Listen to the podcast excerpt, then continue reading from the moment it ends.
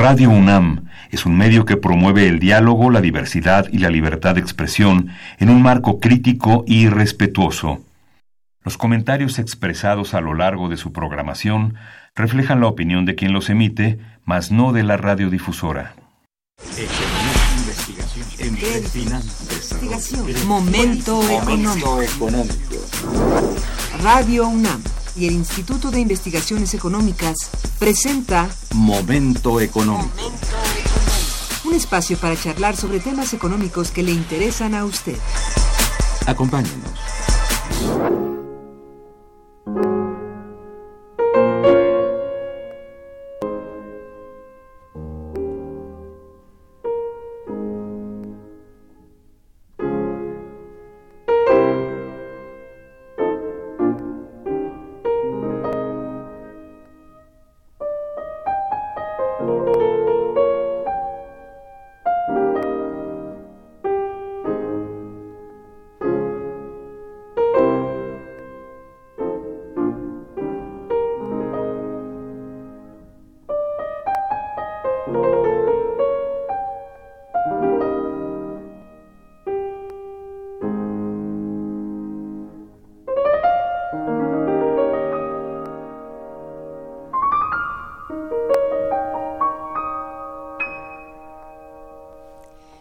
Buenos días, bienvenidos a Momento Económico, coproducción del Instituto de Investigaciones Económicas y Radio Universidad. Les saluda Irma Manrique, investigadora del Instituto de Investigaciones Económicas, hoy jueves 21 de febrero de 2019. El tema que abordaremos el día de hoy es la reestructuración internacional del capital y el trabajo y para ello contamos con la valiosa presencia de nuestro compañero y amigo el doctor Gerardo González Chávez. Bienvenido Gerardo, buenos días. Buenos días, muchas gracias por la invitación. Nuestros teléfonos en el estudio son 55 36 89 89 con dos líneas. También los invitamos a comunicarse desde el interior de la República al teléfono LADA sin costo 01800 505 2688. La dirección de correo electrónico para que nos envíen sus mensajes es una sola palabra momentoeconómico arroba unam.mx. También pueden escucharnos a través de la página de internet www.radio.unam.mx y www.iis.unam.mx de nuestro invitado. Gerardo González Chávez es doctor en Economía, maestro en Ciencia Política y licenciado en Economía por la UNAM. Pertenece al Sistema Nacional de Investigadores de CONACIT. Es investigador titular en el Instituto de Investigaciones Económicas, adscrito a la Unidad de Economía del Trabajo y la Tecnología, de la cual es su representante. Sus líneas de investigación son Estado, salarios, inflación, condiciones de vida, desarrollo industrial, productividad, innovación, empleo, desempleo y migración. Es autor individual de más de seis libros, coautor o coordinador de más de otros once libros. Ha escrito más de 19 capítulos de libros, 29 artículos en revistas académicas especializadas. Imparte cátedra en las Facultades de Ciencias Políticas y Sociales y el posgrado de Economía de la UNAM. Su libro más reciente, el que justamente presentamos el día de hoy, se llama Mi Pymes, Cadenas de Valor y la Reestructuración Internacional del Capital y el Trabajo. Mm, Gerardo ha estudiado, eh, pues, siempre ha tenido su tema del empleo contemporáneo. Sin lugar a dudas, el tema del empleo y los salarios son de fundamental importancia para todos nosotros. En la coyuntura actual, sobre todo por las difíciles circunstancias que rodean a la economía nacional. Nuestro invitado, tomando en consideración lo anterior, ha coordinado un nuevo libro para dar continuidad a sus investigaciones acerca del mundo del trabajo. Es por ello que el día de hoy viene a compartir con nosotros este valioso material que hemos anunciado, MIPIMES, cadenas de valor y la reestructuración internacional del capital y el trabajo, el cual también se presentará en el marco de la Feria Internacional del Libro del Palacio de Minería el sábado próximo. Estén ustedes atentos y él estará ahí para comentar su libro y otras personas también. Eh, este, el, se inicia el día de hoy la, la, feria del libro, pero él estará, como decíamos, el, sábado, a las a las 4 de la tarde. A las 4 de la tarde, de 4 a 4.45, ¿no? muy bien. Y bueno, este, le pido a nuestro invitado comience por hablarnos sobre el objetivo central de este nuevo libro, el cual se une a una larga lista de publicaciones. Te cedo la palabra para que nos hables, pues, sobre lo particular. Bueno, muchas gracias, Irma. El trabajo este es la continuidad, como decías, de otras investigaciones. Hay un libro por ahí que es sobre productividad en la industria manufacturera, en donde empezamos a analizar el problema de la reestructuración del capital que se viene dando desde el siglo pasado y sobre todo por el cambio del patrón de acumulación hacia el modelo que ahora definimos como neoliberal. Esta reestructuración del capital tiene que ver con este, las nuevas formas que adquiere la organización del trabajo y eh, la ubicación de los capitales a nivel internacional. Entonces encontramos ahí que había muchas eh, grandes empresas que se transforman en lo que ahora hablamos de un capitalismo mundial, en particular en la industria automotriz. En la industria automotriz se habla ya del, del automóvil mundial, porque efectivamente el, las cerca de 275 mil partes que componen una unidad o un automóvil eh, se realizan en diversas partes del mundo. Eso es. Eh, en, este, en esta división del, del trabajo mundial, México ha jugado un, un, elemento fundamental por distintas eh, consideraciones, en particular porque el principal cliente para este, en este caso los automóviles, pues es Estados Unidos. Entonces han escogido las grandes empresas, la mayoría de las grandes empresas automotrices se han establecido en México. Este establecimiento tiene que ver con la culminación de ese proceso de mundialización del automóvil, en donde México se incorporó como el armador final del automóvil y exportador de estos hacia el mundo, pero en particular hacia Estados Unidos. Entonces, cuando empezamos a analizar esto de la productividad, encontramos que las grandes empresas realmente son poco generadoras de empleo. Y decíamos en dónde se encuentran los empleos. Y lo que encontramos en, en estas discusiones, que una de las ventajas, te decía hace un momento, yo sigo considerando que el trabajo colectivo en equipo sigue siendo mucho más importante que el trabajo individual, que te puedo dejar algunos puntos para tus evaluaciones, pero no te deja la, el análisis eh, y las opiniones y las reflexiones que te deja el trabajo colectivo. Entonces, en este libro que estamos presentando es precisamente esto, la digamos, confluencia de cerca de 20 este, investigadores y participantes en la elaboración de estos 15 capítulos del, libro. El libro es muy Algunos de los capítulos son por más de un autor, en algunos son tres autores. Pero era más o menos el objetivo, lo que se, discutía ahí, es cómo se vinculaban las micro, pequeñas y medianas empresas con el gran conglomerado. Y lo que encontramos ahí fue precisamente que en, el gran, en la gran empresa hay una inversión de capital altamente eh, concentrada en la innovación y el desarrollo tecnológico. Es decir, son procesos de automatización, de robotización, que eh, no generan grandes eh, demandas de empleo, sí demandan un empleo cada vez más calificado. Es por eso. Eh, ¿No? Hay, hay altamente calificado. sin embargo, hay dentro de esto un proceso, dentro del armado de los automóviles, dentro de la, la digamos, parte esta de las autopartes y demás, que sí están, eh, digamos, como subcontratadas o son proveedoras de la gran empresa. Es decir, forman parte, la gente, la mayor parte, de cadenas de valor. Ahí está el, el libro un poco Por eso la se llama Por eso mi, mi pymes y cadenas de valor. Es decir, Claro. eh, en este libro intentamos acercarnos a esa relación que se establece entre las MIPIMES y la gran empresa. Claro. Y, po- y- y, eh, tratar de explicar por qué, ¿no?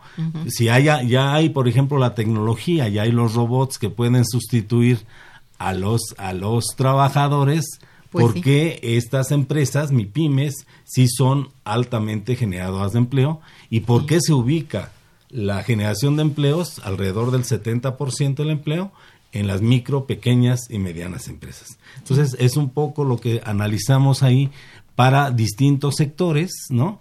Pero en particular la industria automotriz, la industria del transporte, que nos permite eh, ubicar en estos sectores, pero también en otros, por ejemplo, el caso de las eh, cooperativas, el caso de la industria textil, Sí. el caso de este de la conformación de este tipo de empleos en términos eh, regionales, en términos de hay, hay, hay un, un trabajo sobre tres eh, grandes ciudades a nivel nacional que ubican este eh, esta relación de la, de la generación de empleos en las micro, pequeñas y medianas empresas.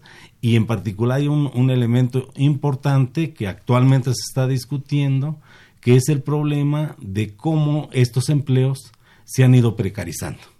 O sea, eh, son eh, empleos que la mayor parte de ellos se encuentran en la informalidad. ¿sí? La OIT señala que es alrededor del 60% de los empleos generados en la informalidad. Entonces, se trabaja para una empresa formal, pero con condiciones informales, porque no cumplen los la- las necesidades que plantea la OIT para que sean trabajos formales, como es la estabilidad, como es las prestaciones sociales, como es este condiciones de salud, de trabajo, de eh, respeto a las jornadas de trabajo, etcétera. Entonces, todos esos elementos son los que vamos encontrando en esta en este a lo largo de este libro eh, ejemplificado con distintos sectores y distintas visiones porque también no es una visión única la que se plantea ahí Eh, hay un trabajo de compañeros españoles que hacen para el caso de España y la comparación con México una relación muy interesante sobre los clústeres cómo se configuran Sí. Eh, eh, tenemos un trabajo de una doctorante en, en el instituto que está analizando esta especie de clúster también, pero para el caso de la empresa Volkswagen de México. Entonces, hay estos elementos que vamos a encontrar en este estudio y A con eso se distintas refiere perspectivas. esta reestructuración, digamos, de, Exacto, y, y esa pulverización también de la producción. de la producción, del trabajo mismo, ¿no? Se ha pulverizado y como dices, desafortunadamente se ha precarizado. Claro. Porque son empleos informales y por supuesto los salarios son probablemente menores, no lo sé, pero deben ser mm, pues Eh, eh, en términos internacionales la distancia es enorme. ah, sí, aunque, aunque si uno ubica los salarios, por ejemplo, en la industria automotriz, pues, son de los más elevados a nivel nacional. Pero el problema está en que los salarios en México son mucho más bajos que en el resto del mundo. Sí. Por ejemplo, en el caso de la industria automotriz, en, en Canadá y Estados Unidos, en Canadá se paga como 21 dólares la hora. En México se paga 2.80. es una En, distancia en- en- en caray. Estados Sí. Unidos es un poco menos en los últimos años, ah, se ha reducido a algo así como 18.50 la hora contra los 2.80. Entonces ahí es donde está esa disparidad y por supuesto si, si hablamos también aquí de que está pagando algo así como este 60 pesos la hora y pensamos que el salario mínimo ya con la con el aumento del último año es de 100 pesos, pues pa- pagar una hora de salario en la industria automotriz en comparación con el salario mínimo general, pues está es de los salarios más altos en términos nacionales. Bueno, desde esa el es la de contradicción nacional, de la punto sí. de vista nacional, Sí. pero sí se tiene que ubicar en los dos aspectos, en lo nacional y lo internacional. Efectivamente. Una parte muy importante del libro es la explicación que das acerca de cómo ha sido el momento del desarrollo capitalista a casi dos décadas del siglo XXI. ¿Cómo, cómo es este, eh, eh, en este momento el desarrollo. Decíamos ya, de la, de- se hablaba de la reestructuración industrial desde la época de Miguel de la Madrid, cuando se habla del cambio Sí. del modelo Sí. o del patrón de acumulación. Entonces ya se habló de la privatización, se habló de la necesidad de que el mercado fuera quien regulara la economía, de que esto iba a salir y iba, iba a dar la posibilidad de bajos precios por la competencia, etcétera, etcétera. Entonces ya esto de la reestructuración viene desde muy, muy allá. Pero en los 30, hech- 30 en años o más, ¿no? de 30 años, ¿no? Todo el periodo neo- neoliberal. Este, eh, sin embargo, bueno, ya la realidad pues fue mostrando que solo para algunos sectores se podía dar esta reestructuración y que es el caso en este de la industria automotriz, ¿no? Donde pues en México ya se tenía de- desde el siglo pasado una fuerte industria automotriz, toda transnacional, pero pues era General Motors de México, Chrysler de México, Ford de México, etcétera. Y en esta apertura, cuando se habla de la necesidad de abrir los mercados e incorporarlos al mercado internacional, la globalización y demás, pues llegan todas las otras empresas con la idea de poder competir y de poder exportar al principal mercado. eh, de, llegaron todas las empresas, pero la mayoría de ellas no viene a producir, sino viene a armar. ¿no? Exactamente. Y el, el- las proveedoras y demás sí se conforman como empresas, este, digamos, eh, de carácter nacional, aunque paulatinamente las mismas grandes empresas transnacionales o los proveedores internacionales, entre ellos los coreanos, los chinos, ¿no? Este, empiezan a ubicar también su producción en las autopartes. Sí. ¿no? y en las proveedoras. Entonces empiezan a desplazar y muchas em- empresas ante la apertura económica pues es- quiebran, ¿no? Y entonces se conforman nuevos organismos, nuevas formas de, de organización de la producción, pero ahora ya mucho más vinculado a la empresa transnacional. En particular esto se observó mucho en, en la industria textil, en donde prácticamente desaparecieron eh, 90% de las empresas textiles. Entonces, y así encontramos otros sectores, ¿no? En el caso de la industria automotriz somos los, se habla entre comillas, de los grandes exportadores a nivel mundial. Nos habla- hablamos del cuarto, quinto país exportador. sí. Pero en realidad, pues quien está exportando pues, son las empresas Así es. este, automotrices japonesas, este, las italianas, las este, norteamericanas, incluso con la propia esta firma del Tratado de Libre Comercio, la re- renegociación del Tratado de Libre Comercio. Sí. Pero entonces sí se le da una forma distinta a, la, a esa fragmentación de la producción, ¿no? Y se le da un perfil, lo que se conoce como toyotismo, que es, eh, se cambia un poco la visión de la producción en masa hacia la producción en masa, pero en función a la demanda. O sea, eh, se crean las, las, las demandas y luego se ubica la producción. Esto ayuda mucho a la reducción de costos, a la reducción de- Claro. de, pérdidas y demás, porque es eh, la- su, filosofía es la producción justo a tiempo, con cero inventarios, con la calidad total, ¿no? Y este, sin problemas en la organización y el funcionamiento del trabajo. Entonces, estos mismos elementos se empieza a trasladar a los proveedores. Y los proveedores van a hacer más o menos lo mismo, aunque en otras condiciones, es. que es precarización del mercado de trabajo.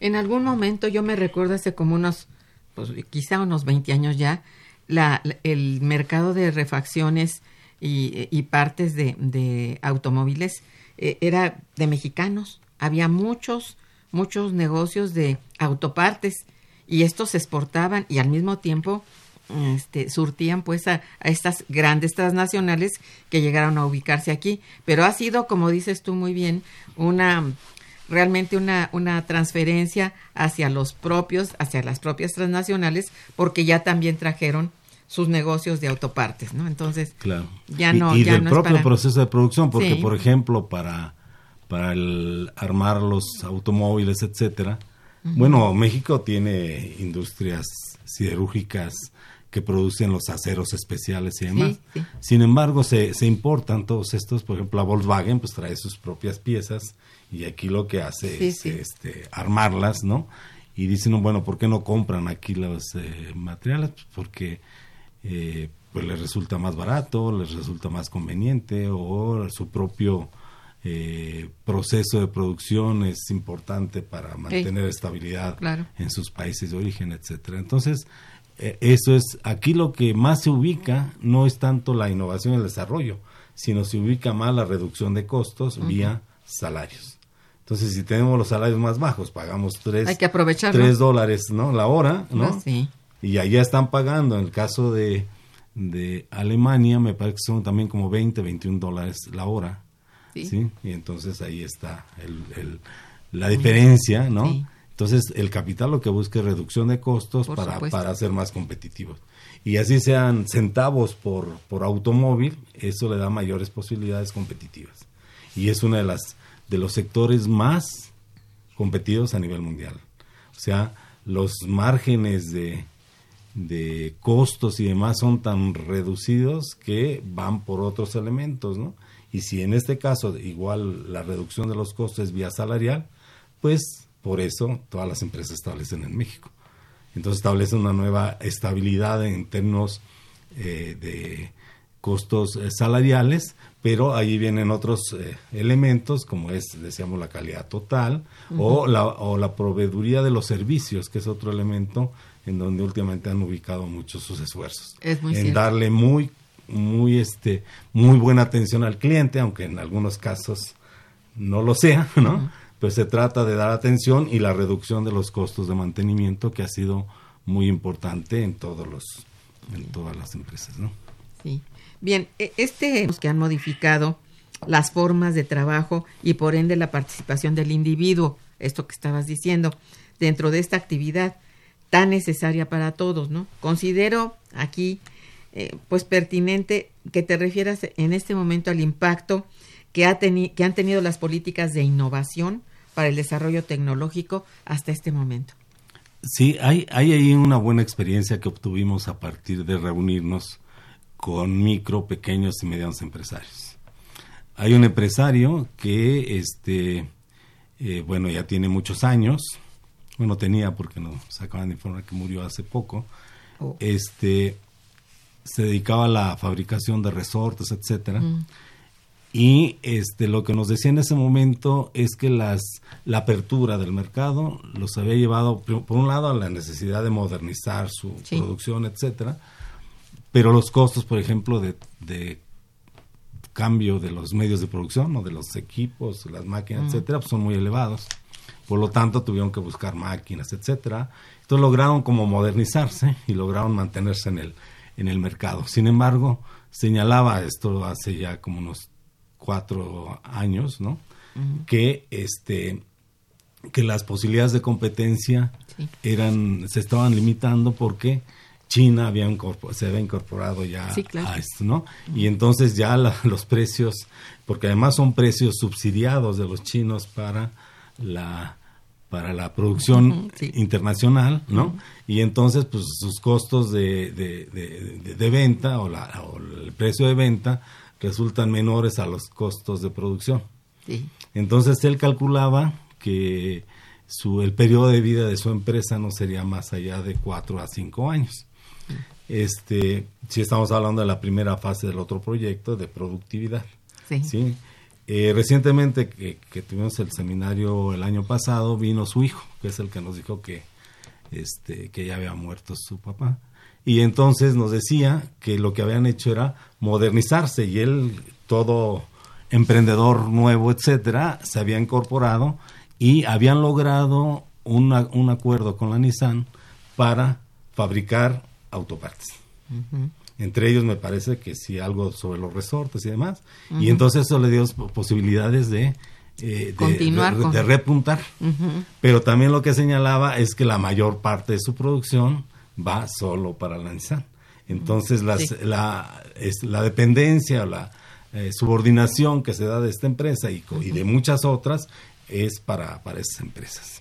Exacto. En este mismo trabajo, aunque luego se explica más en otro que vamos a publicar después. Este, se habla también, por ejemplo, de la, de la producción transporte en, en, Hidalgo. Y entonces ahí la, la, la, forma de funcionar de las empresas es muy chistosa porque están trabajando en el, en el aspecto toyotista. Entonces hay una demanda de tantos camiones o tantas este, plataformas, lo que sea, de la parte o las cajas y demás, y entonces convocan a todas las MIPIMES y les decimos necesitamos tantos, tantas piezas, y entonces por arte de magia, esos que galerones que se transforman en la, eh, cuando no hay producción, rápidamente entran en funcionamiento para producir eh, la, la, producción ante la, en el momento exacto, ante la demanda, sí, la demanda efectiva y entonces ahí entran ellos. Entonces es una forma interesante también, pueden estar un tres meses a marchas forzadas y a la, a la producción de muchas unidades, digamos, en esas condiciones. Entonces son también formas que han ido adaptándose a las, a las demandas de estos grandes, sí, claro. grandes empresas. Bien, pues estamos en el programa Momento Económico, aquí charlando con el doctor Gerardo González Chávez sobre la reestructuración internacional del capital y del trabajo. Vamos a hacer una breve pausa musical e informativa y regresaremos. Está escuchando Momento Económico.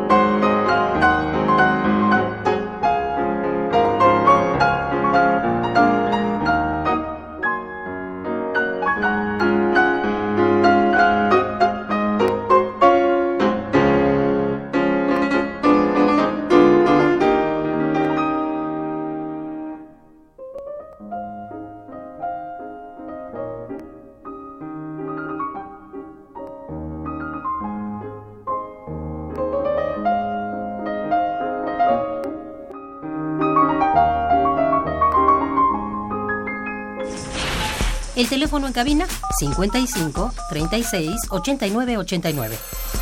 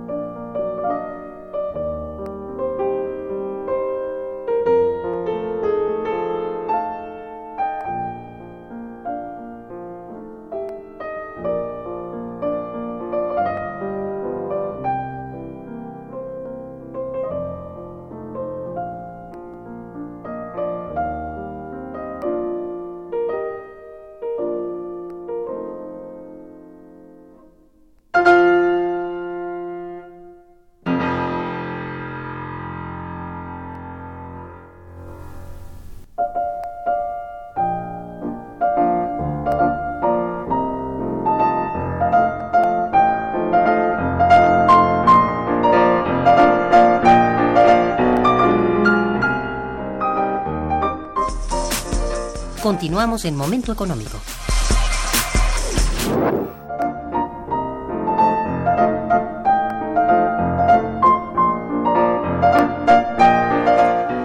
Otro punto muy significativo que ofrece el libro es la explicación del siguiente fenómeno, que de cierta manera puede entenderse como un problema del momento. El crecimiento del capital aumenta la demanda de trabajo, pero la mecanización sustituye a los obreros por máquinas y reduce en consecuencia la demanda de trabajo. ¿Cómo debe asimilar esto la población económicamente activa? Sí, aquí es una, pues es parte de la contradicción del propio capitalismo. Claro, sí. Hay, hay un tema ahí que se habla, que habla de eh, cuáles son los mecanismos para amortiguar la caída de la tasa de ganancia. Sí.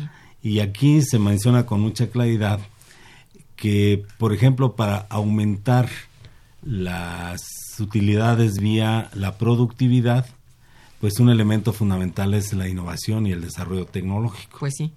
Pero al mismo tiempo la innovación y el desarrollo tecnológico lo que hace es desplazar fuerza de trabajo. ¿Por qué? Porque las nuevas tecnologías requieren de menor trabajo más calificado y de, Y menor menos. cantidad. Entonces, esta disminución de la cantidad de fuerza de trabajo lo que hace es disminuir la riqueza generada. ¿Por qué? Porque estos trabajadores ya no aportan en la producción de esa de esos automóviles o de esas este prendas de vestido o lo que sea, ¿no? Entonces hay una disminución del valor porque hay una disminución del número de trabajadores. Entonces, esta es la contradicción que estamos aquí encontrando en las cadenas de valor. Claro. Por un lado, la gran empresa se ubica más en la productividad. ¿Qué implica la productividad? La innovación y el desarrollo tecnológico, es decir, en este caso, la utilización cada vez más amplia de robots. ¿no? Sí, sí. Pero detrás de los robots están los ingenieros en computación, etcétera, que van a programar y van a, a realizar Sí. estas actividades para que los robots funcionen. Entonces, pues ya se habla de la fábrica, bueno, ya desde el año, desde el siglo pasado se habla de la, la fábrica sin trabajadores, ¿no? Que es la automatización. Sí. Aunque alrededor de la fábrica estuvieran todos los otros elementos necesarios para que la fábrica sin trabajadores pueda funcionar. Entonces, ni es sin trabajadores ni tampoco es tan automatizada, afortunadamente. Bueno, pues sí. Entonces, en estas condiciones es que el propio capital ve en dónde le interesa o dónde puede invertir para aumentar la productividad, que es aumentar la plusvalía o aumentar la ganancia vía productividad, o también en dónde reducir costos para aumentar las utilidades, es decir, la plusvalía absoluta, que Así es, es. la generación de valor con los elementos que tienes, aumentando la intensidad del trabajo, aumentando la jornada de trabajo, disminuyendo los salarios reales, disminuyendo los costos de las materias primas, etcétera, que son elementos que te dan el mismo resultado. Es decir, aumentas tu, tu tasa de ganancia por estos mecanismos. Entonces, hay mecanismos de plusvalía relativa, que es la innovación, y hay, hay este mecanismo de plusvalía absoluta, que es la jornada de trabajo, etcétera, etcétera, o precarización del mercado de trabajo. Que es generalmente esta forma. ¿no? Entonces, esta, Sí. lo que se ha utilizado en el neoliberalismo ha sido más esta para el caso de México en Sí. particular, Sí. Porque se han reducido salarios. El salario real ha caído del seten- de 1976 a nuestros días cerca del 75% Qué de su valor. ¿no? Y si a eso le agregamos que son salarios pequeñitos porque están pagando 3 dólares la hora contra los 20 de Canadá y los 19 de Estados Unidos, pues es lógico que haya una distancia y hay esas posibilidades de competencia. Incluso cuando se dio la negociación del ahora llamado Temex, este eh, uno de los sindicalistas canadienses vino a regañarnos porque eh, los mexicanos estábamos recibiendo muy bajos salarios, ya que allá pagaban, como decíamos, los 21 dólares y aquí solo los 2.80. Entonces eh, decía que eso lo que había generado en, en Canadá era una eh, despido, cancelación de cerca de 500 mil empleos que se habían venido a nuestro país porque eh, por los bajos salarios. Cuando se habla de que, que Trump quiere negociar el Tratado de Libre Comercio y el resultado del Tec, Tecmex, Temex. Temex, este, si- significó que Trump dijera que una de las cláusulas para la recuperación salarial fuera que en México se pagara cuando menos 16 dólares la hora de, eh, de- de los trabajadores mexicanos. Uno estaría feliz, ¿no? En ese sentido, de pasar de 3 a 16 dólares. No, pues sí. Pero el problema está en por qué se encuentran en estas condiciones, ¿no? Y luego está el otro riesgo, que es la pregunta que hacías, de la innovación tecnológica. Pues sí. Ya la utilización, ya hay robots, maquiladores. Y los costos de esta, por hora de estos robots maquiladores es de 24, 25 dólares. Entonces, en el caso nuestro, estamos tan alejados todavía de esa relación de 3 contra 25, que bueno, diríamos, pues va a pasar algún tiempo y entonces vamos a seguir utilizando mucho trabajo barato. Pero en el caso, por ejemplo, de Canadá, que ya están en 21 contra 24, Sí. entonces cualquier movi- movimiento eh, huelguístico de demandas en caso de Canadá, pues eh, sería muy fácil sustituirlo. Con robots. ¿no? claro. Con robots. Y en el caso, por ejemplo, de China, que no estaríamos hablando, se ha, me- se ha casi duplicado el, el- el- sigue siendo muy barata la fuerza de trabajo china, ¿no? Pero es ahora, no solo es barata, sino es muy productiva, ¿no? Y se han generado alrededor de 600 millones de, de empleos en China. ¿sí? Pero el gran riesgo en esta innovación tecnológica es que ya hay la posibilidad de sustituir en el pequeño o mediano plazo 600 millones de empleos con robots. Es- esa es muy- la- la es- contradicción. Es una, un, un futuro muy difícil. Muy difícil para los trabajadores, por Mucho, supuesto. sí. Porque no hay peor situación de un trabajador que es el no ser explotados. Pues sí. Y ¿sí? Finalmente. sí. Finalmente, el desempleo es la peor situación de un trabajador que lo único que tiene que vender en el capitalismo es su Es su fuerza, de trabajo. claro. Ay, está, está difícil, Está ¿eh? Eso, sí, muy complicado y eso tendrá que ser pues considerado con mucho cuidado en cual tip- cualquier tipo de política pública. ¿eh? Así es. Mira, han llegado algunos este telefonemas de nuestros radioescuchas y quiero leerte. Muchas gracias. Rosario Velázquez te felicita y felicita al programa. Gracias, señorita Velázquez. Dice, los servicios ambientales y la relación que el ser humano tiene con la naturaleza debiera entrar en la definición del trabajo, ya que éste tiene relación con la ocupación y satisfacción que el ser humano debiera sentir y que se refleje en un buen salario. Pues, Pues sí, estamos pero- de acuerdo.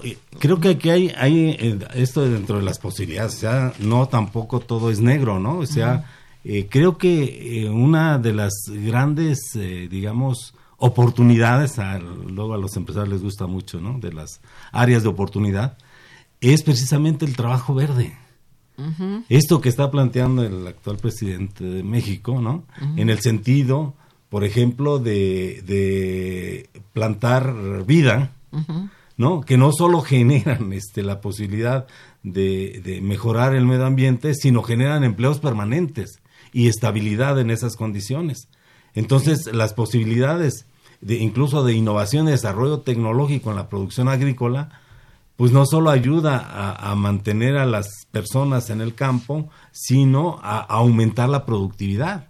Y Efectivamente. entonces en cierto momento llegar a que los costos de producción sean inferiores al, al, al, al, al- al costo de venta, o la, como se da la venta, y evitar, por ejemplo, los programas estos de, de garanti- garantizar cierto precio al maíz, que lo pudiera, o al frijol, o al arroz, lo que fuera. ¿no? Eh, ese, en- no podemos estar pues en contra de, la- de la innovación y el desarrollo tecnológico, porque si antes... Por Aquí ejemplo, sería cosa de cómo saber ¿Cómo, dirigirlo. cómo, cómo ¿A qué sector? exacto. ¿A qué sectores? Sí. Y aquellos sectores desplazados que posibilidades de empleo. Aquí hay tendrían. muchas con la agricultura. Claro. Eh, El sector del agro es muy, Es muy amplio. muy amplio y tiene muchas posibilidades. Y las posibilidades, por ejemplo, de formación de cooperativas, ¿no? Sí. Dentro de las propias comunidades. Es. Eso te da una cantidad enorme de empleos y se vuelven proyectos sustentables en el largo plazo, Sí. en el sentido de que eh, van a estar generando riqueza. Sí, sí. Y no solamente con los programas sociales, que en el momento en que se acaba el recurso, pues se acabó el programa. Sí, sí. Acá son programas productivos. Entonces, esta posibilidad de crear empleos en estas áreas o, del- eh, o del área de reciclado, por ejemplo, También. es otro otros eh, Es un- y bueno, que generan gran cantidad de fuerza sí. de trabajo, que, lo, que actualmente lo generan. Uno Muy ve bien, en, en, en Iztapalapa, en donde se procesa la, la basura, Ajá. lo que nosotros decimos basura, ¿no? Y ves en una casa pequeñita que hay ocho trabajadores procesando esos eh, productos que son metales, plásticos, este El PET famoso. PET, Ujú. todos esos, que todo es reciclable, Sí. es decir, se, puede reciclar el 100%. Sí. Se habla de en México del 20, el 30%. Entonces hay unas posibilidades ahí también enormes, no solamente de clasificación, etcétera, sino luego de procesamiento. Entonces son empresas que pueden conformarse, pero con esta orientación social, que ese es, ese es otro Ese- sería el caso, Ese es el, el- el- el caso que tienen que ser eh, trabajos productivos bien remunerados. Y esta posibilidad de buena remuneración, ¿qué implica para el trabajador? Pues el, trabajador no acumula, el trabajador gasta, trabaja para subsistir, de tal manera que si gana, gana un buen salario, le pagan, como ahora se decía, el 16%, Sí. de 88 a 102 pesos, Ajá. Es 16%. Bueno, esta posibilidad, el trabajador que consume, pues consume camisas, consume carne, consume... ¿no? Alimentos, no, vestidos. No, lo- no consume todo Sí. porque no le alcanza, ¿no? Lo Claro, dice la- el Coneval, que pues no le alcanza ni para la, la alimentación. Bueno, si hay un mejoramiento de las condiciones de los trabajadores, ¿qué, qué sucede con las empresas? Pues se van a, a- van a crecer, van a poder vender lo que no venden ahora, pues por falta de demanda. ¿no? Es la, la, direct- la dirección que se le dé a este, digamos, a estos sectores de trabajo, eso es Eso es importantísimo. Muy importante. Manuel Munguía también te felicita y dice, es patético el problema que México enfrenta cuando el ámbito financiero es exacerbado en todo el mundo. La Fed, al incrementar las tasas de interés, incrementa la volatilidad estarán contentos los Rockefeller, los Rothschild y los Vanderbilt cuando estamos en una revolución de cuarta generación y el trabajo de los seres humanos es mal valorado con salarios muy bajos y con una con una ley del mundo como la de Trump que se dedica a crear guerras civiles y regionales. Pues sí. Pues ahí hay muchos elementos que tienen Pues sí. que ver con, por, por ejemplo, el, el que son trabajadores, son inversiones este, especulativas, ¿no? Que es Ah, sí. que solo obtienen sus beneficios vía lo, lo que nos cobran a los consumidores, ¿no? Pues sí. Entonces, pues este habría que orientar esa inversión a actividades productivas y bajar las tasas de interés para que bueno, acces- pues sí. accesibilidad A- las MIPIMES, que es otro de los elementos. Hay un capítulo aquí en el libro que precisamente analiza el problema del acceso de las MIPIMES Al a- financiamiento. al financiamiento. Exactamente. Y otro capítulo que en el futuro se publicará tuyo que también profundiza en este aspecto, ¿no? Sí, gracias. Agustín Mondragón también te felicita y dice, sobre la reestructuración del capital y el trabajo, debo decir que mientras el capital se afiance en el neoliberalismo, no se podrá acabar con las- los monopolios y las empresas mundiales, dueñas del capital y de los obreros y su mano de obra. A México lo han tomado como un relleno que poco a poco se va a ir desapareciendo con el avance tecnológico y mecánico que está surgiendo. Las leyes del trabajo deben buscar nuevos mecanismos para que las empresas sigan pagando al Estado los impuestos de los trabajadores desplazados y no llegar a la automatización. Bueno, es una idea, y creo que es un elemento Sí. también fundamental. Parte del neoliberalismo fue la privatización Claro. de la seguridad social, Sí, ¿no? El sistema de ahorro para el retiro, las afores, etcétera, todo eso, sí, claro. que se han utilizado para utilidades de un, de un sector. Así es. pequeño. Roberto González también te felicita y dice, ¿qué política de empleo está desarrollando Andrés Manuel López Obrador exactamente? ¿Tú sabes?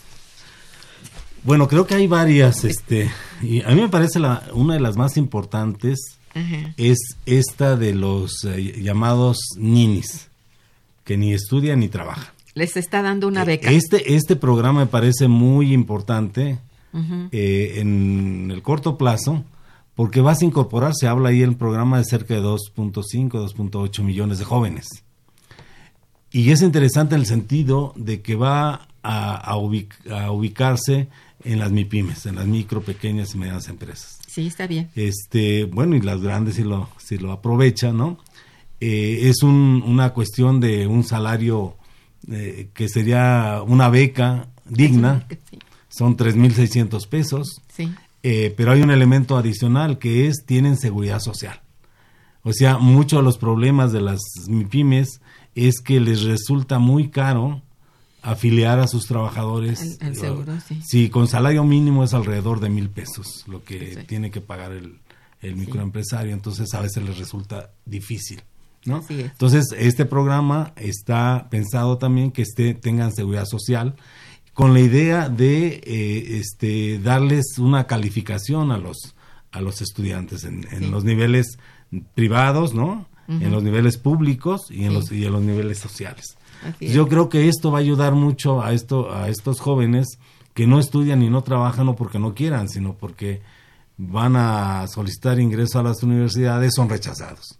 Y van a solicitar empleo y andan buscando empleo si no lo encuentran. Y entonces se desaniman. calificación ninguna. Se desaniman pues y resulta que ya el nivel de desempleo abierto disminuyó al 3.6%, ¿no? Pero es porque estos ya no aparecen. Si aparecieran estos, ese 3.6 subiría a más del doble, ¿no? Entonces, son esos elementos los que hay que bueno considerar. Este don Ángeles Sánchez te felicita mucho y felicita al programa. Gracias, señorita. Este Andrés Hernández también pregunta, ¿pueden repetir la fecha y el horario en que estará en minería la presentación del libro? Sí, es este próximo sábado 23.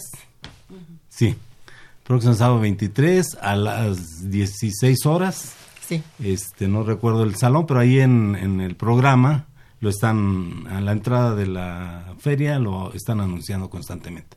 Es uno de los salones, muy pequeño el salón, así que lleguen temprano. más vale llegar Sí, son pequeños los salones. Sí, son un aforo de máximo 40 o 50 personas. Sí. Bien, eh, vamos a hacer un breve puente informativo y musical y regresaremos. Quédense con nosotros. Está escuchando Momento Económico por Radio UNAM.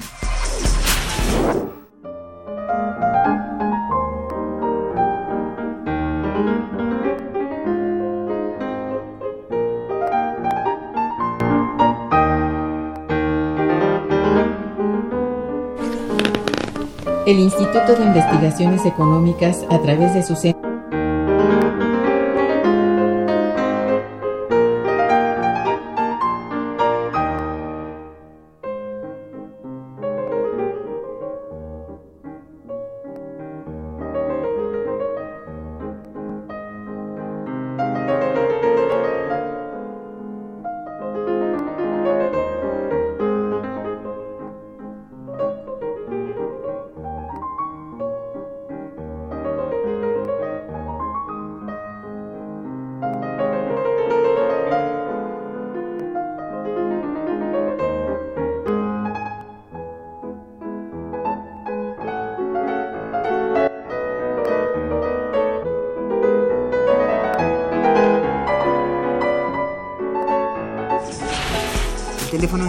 es el 55 36 89 89.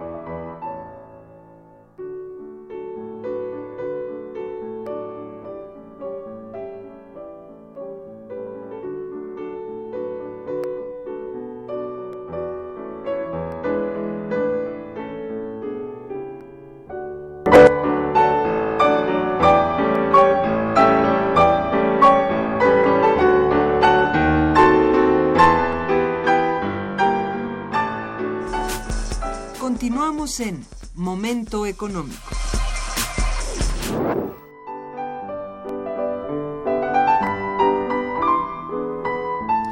Bien, este, hay una cosa importante, ya que estamos hablando y preguntaban sobre las políticas de trabajo.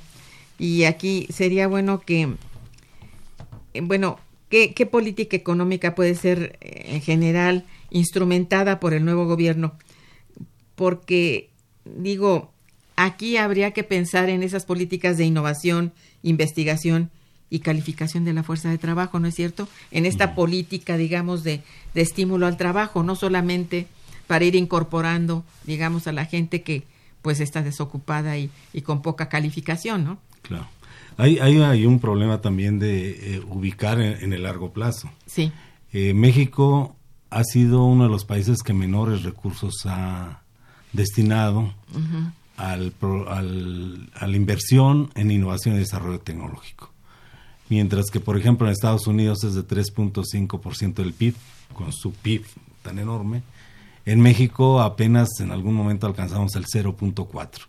Actual, actualmente andamos por ahí. Se había pensado que el sexenio anterior iba a alcanzar eh, el 1% del PIB. No, no se logró ni se quiso. Entonces, en realidad tenemos una necesidad de invertir en innovación y desarrollo tecnológico, es decir, cuando menos alcanzar en el corto plazo el 1% prometido.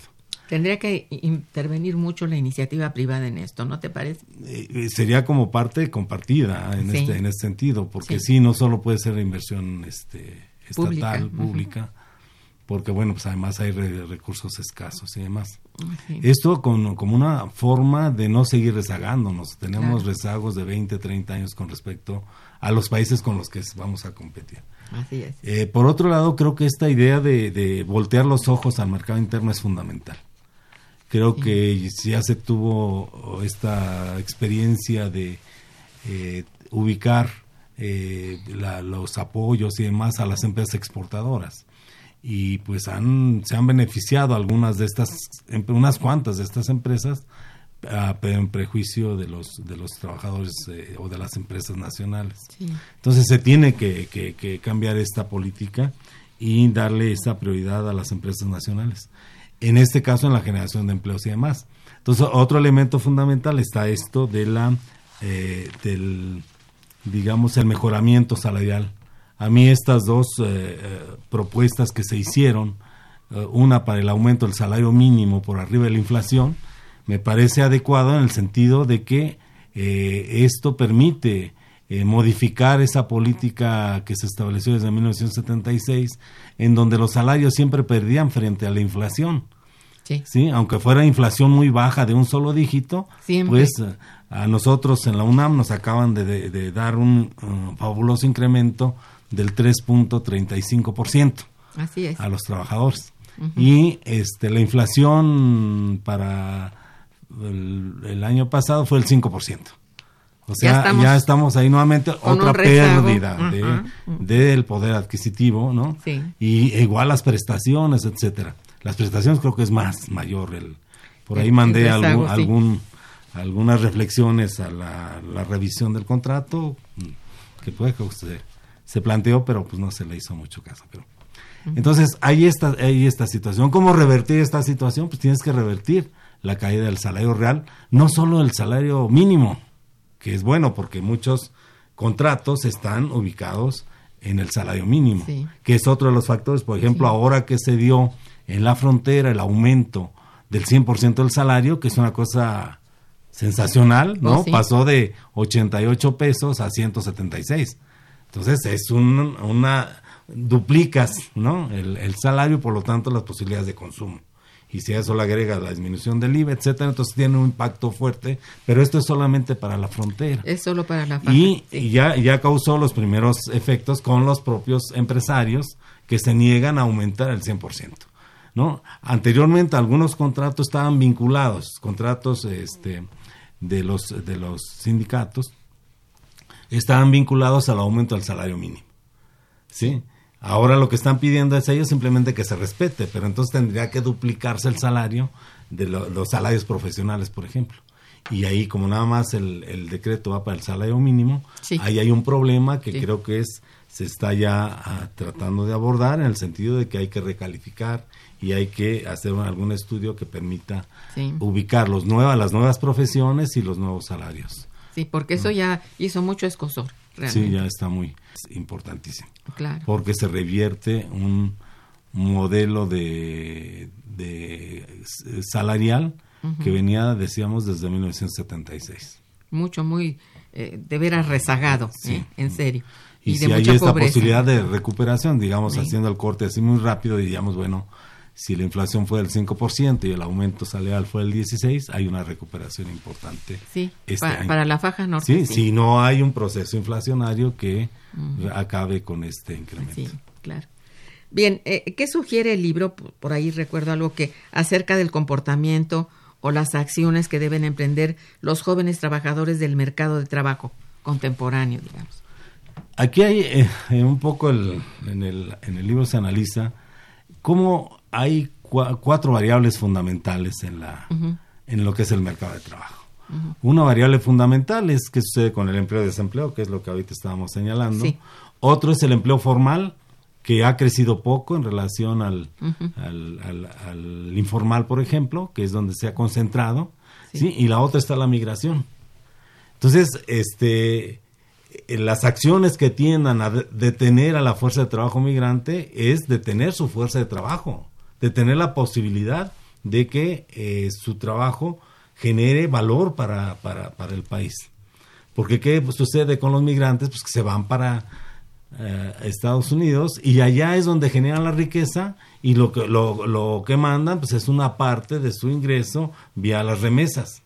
¿sí? Pero perdemos fuerza de trabajo y muchas de ellas fuerza de trabajo calificada, porque los que se están yendo son los jóvenes que están más calificados. Pues sí, ¿sí? Y con todos los problemas que tienen que enfren- enfrentar con esta política de Trump de discriminación, etcétera. Entonces, este, pues ahí está esa, eh, esa situación. Esta idea de, de los eh, becarios me parece muy importante. Yo creo que hay que apoyarla. Yo ya estoy inscrito ahí como tutor. A ver cuántos jóvenes llegan a- a aprender. Pero yo creo que pueden ser no solo en el caso nuestro los investigadores que puedan generar ese tipo de, de, de, este digamos de aprendizaje porque De porque de capacitación, Sí. pero igual está el 70% ubicado en los talleres, ¿no? En, Sí. las, en las empresas, en las MIPIMES, que siguen siendo las grandes generadores de empleo. Y si esto les da posibilidad de ampliar su producción junto con la demanda que se incrementa, Sí. pues va a haber posibilidades de crecimiento económico Sí, eh, y alcanzar ese famoso 4% que E- habla es muy beneficioso el- en ese sentido si se sabe aprovechar de esta manera, como Claro. lo estás planteando. Claro, ¿no? y luego vienen todos estos, eh, esta situación de, de- de la- del combate contra la corrupción que eh, libera muchos recursos y e e incorpora la posibilidad de ampliar esos programas en términos reales mucho más, de manera mucho más importante. Bien, lamentablemente se nos ha agotado el tiempo, pero este agradezco muchísimo que hayas venido a presentar este muy buen libro. No dejen de asistir a la presentación el sábado. Sí, ya tenemos, es el sábado, entonces 23 de febrero Ajá. a las eh, 4 de la tarde, 16 horas. Ahora sí el auditorio es Eh, es un salón, Ah, un Filo- salón. Filomeno Mata, Filomeno Mata. Muy bien. sí, a 16 horas. Ahí está toda, todo el dato para que este, asistan ustedes. Va a estar interesante. Se van a presentar varios libros del instituto y bueno, esténse pendientes. Sí. Muchas gracias a ti por estar aquí, a nuestro, ra- nuestros radioescuchas por su atención y participación. Estuvo en los controles técnicos Socorro Montes, en la producción Araceli Martínez y Santiago Hernández, en la coordinación y conducción una servidora Irma Manrique, quien les desea muy buen día, pero mucho mejor fin de semana. Gracias. Investigación. Momento económico. Radio UNAM y el Instituto de Investigaciones Económicas presentó Momento económico. Momento económico.